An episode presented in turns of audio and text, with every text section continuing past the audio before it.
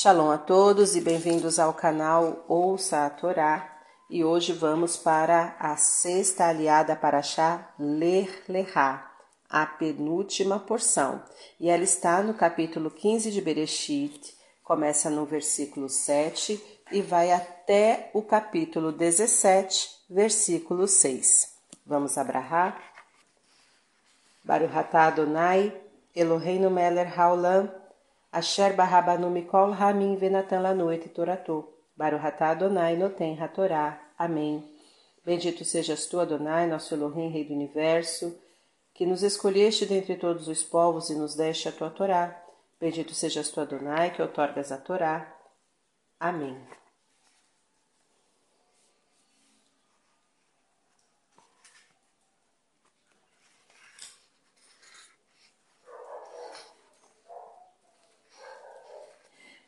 E disse: E disse para ele: Eu sou o eterno que te tirei de Ur dos caldeus, para dar-te esta terra por herança.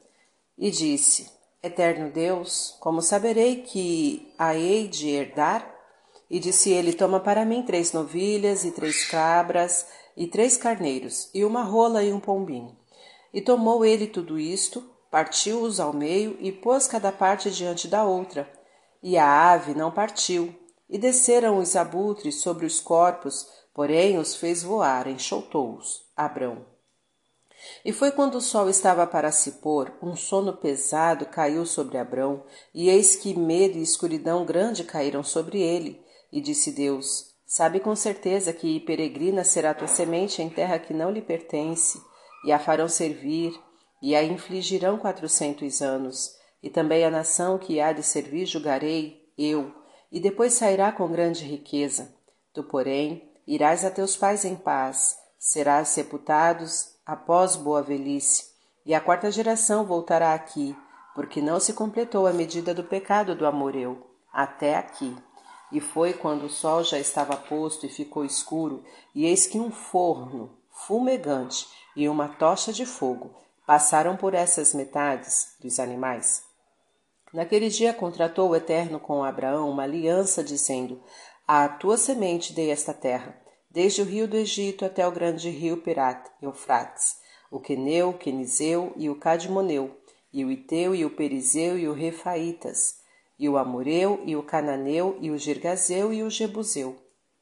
E Sarai, mulher de Abrão, não lhe deu filhos, e ela tinha uma serva egípcia, e seu nome era Agar. E disse Sarai a Abrão: Eis que me tem impedido o Eterno de ter filhos. Vem logo a minha serva, talvez terei filhos dela. E escutou Abraão a voz de Sarai.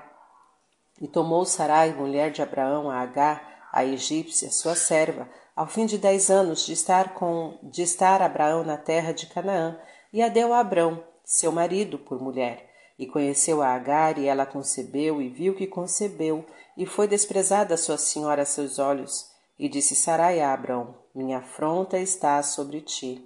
Eu dei minha serva em teu seio, e viu que concebeu, e fui desprezada a seus olhos. Julgue o Eterno entre mim e ti. E disse Abrão a Sarai: Eis aqui tua serva em tua mão. Faze-lhe o que te parecer bem a teus olhos.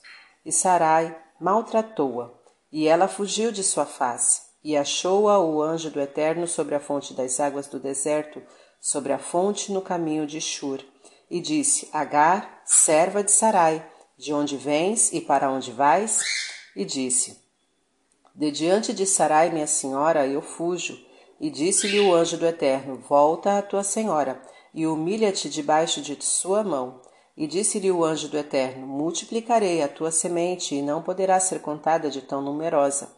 E disse ela, o anjo do Eterno: Eis que concebeste e darás à luz um filho, e chamarás seu nome Ismael, Ismael, porque escutou o Eterno tua aflição, e ele será um homem selvagem. Sua mão estará em, estará em todos, necessitará de todos, e a mão de todos dele necessitarão. E entre todos os seus irmãos, em grande número, habitará. E ela denominou o nome do Eterno que lhe falava Tu és Deus que vê tudo, porque disse também aqui eu vi o enviado de Deus, depois de o ver na casa de Abrão. Portanto, se chamou ao poço Beer Lahai Roy, poço que o anjo vivente apareceu nele. Eis que este se encontra entre Kadesh e Bered, e deu à luz Agar um filho para Abrão, e chamou Abrão o nome de seu filho que Agar lhe deu Ismael. E Abrão tinha oitenta e seis anos ao dar à luz Agar a Ismael para Abraão. E tinha Abrão noventa e nove anos, e apareceu o Eterno a Abrão e disse-lhe: Eu sou El Shaddai, Deus Todo-Poderoso. Anda diante de mim e sê perfeito, e constituirei minha aliança entre mim e ti, e multiplicar-te-ei enormemente. E prostrou-se Abraão de rosto em terra e falou Deus com ele, dizendo: Quanto a mim, eis a minha aliança contigo, e serás pai de uma multidão de nações, e não se chamará o teu nome Abrão, e será o teu nome Abraão, Abraham, porque pai de multidão de nações te fiz, e fartiei frutificar enormemente, e de ti farei nações, e de ti sairão reis. Amém. Baruch atah Adonai Eloheinu melech haolam, asher natan lanu Torah temet, v'hayeu lanatah betorreino, Baruch atah Adonai, noten ha-Torah. Amém.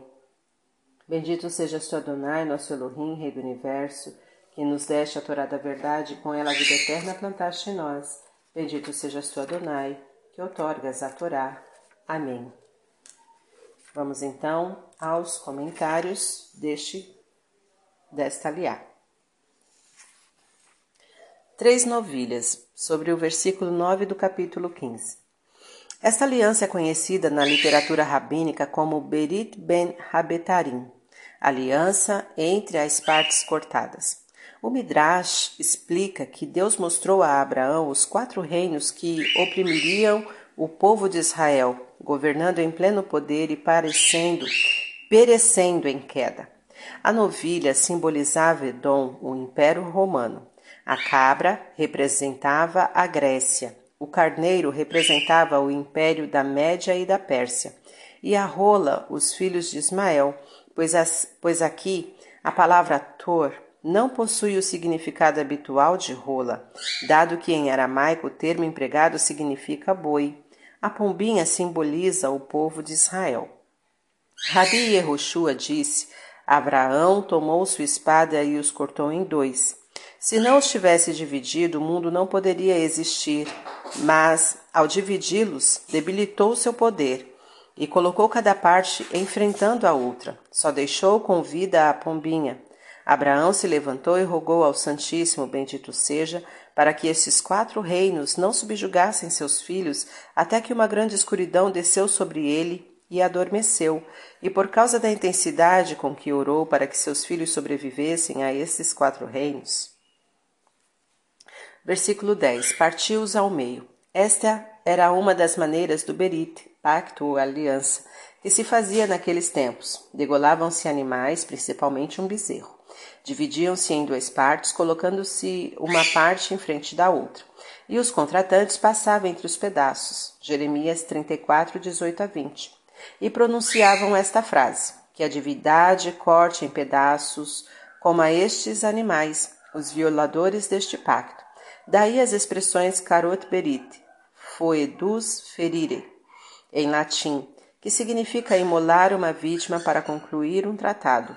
Bobaberit, entrar na aliança. Jeremias 34:10. Abor baberit, passar pela aliança. Deuteronômio 29:11. Amod baberit, parar na aliança. Segunda Reis 23:3 sobre o versículo 13, 400 anos. Na realidade, os israelitas permaneceram como escravos no Egito somente 210 anos, porém, os sofrimentos dos 400 anos previsto para a família hebreia começaram desde o nascimento de Isaac com suas peregrinações entre os povos.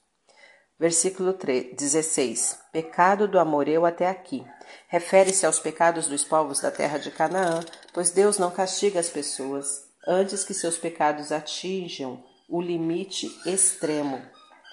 Sobre o versículo 18, Rio Perat. Essas foram as fronteiras de Israel nos tempos do rei Salomão, 1 Reis 5.1.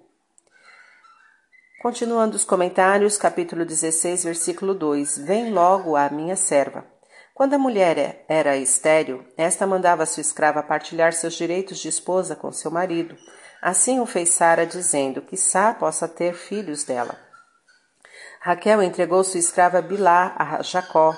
Não se tratando de casos de esterilidade, certos trechos da Bíblia e do Talmud parecem discordar da poligamia.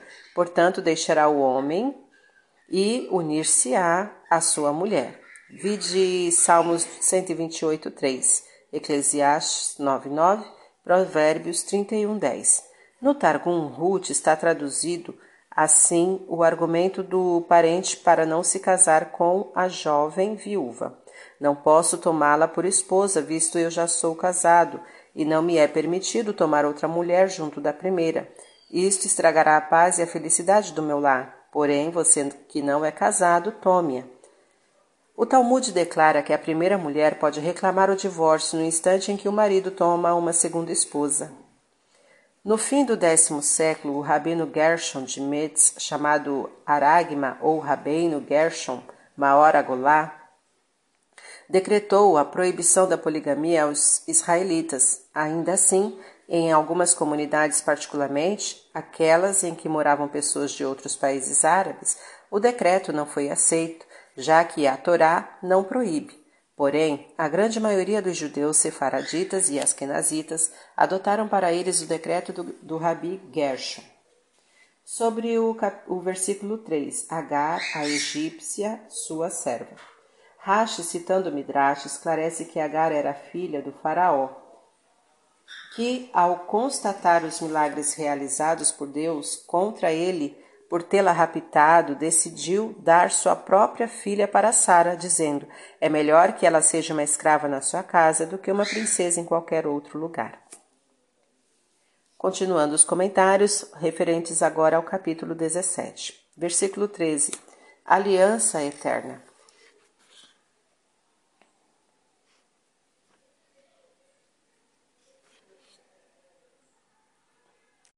Esse comentário do capítulo 17, versículo 13, vai ficar para a próxima aliá.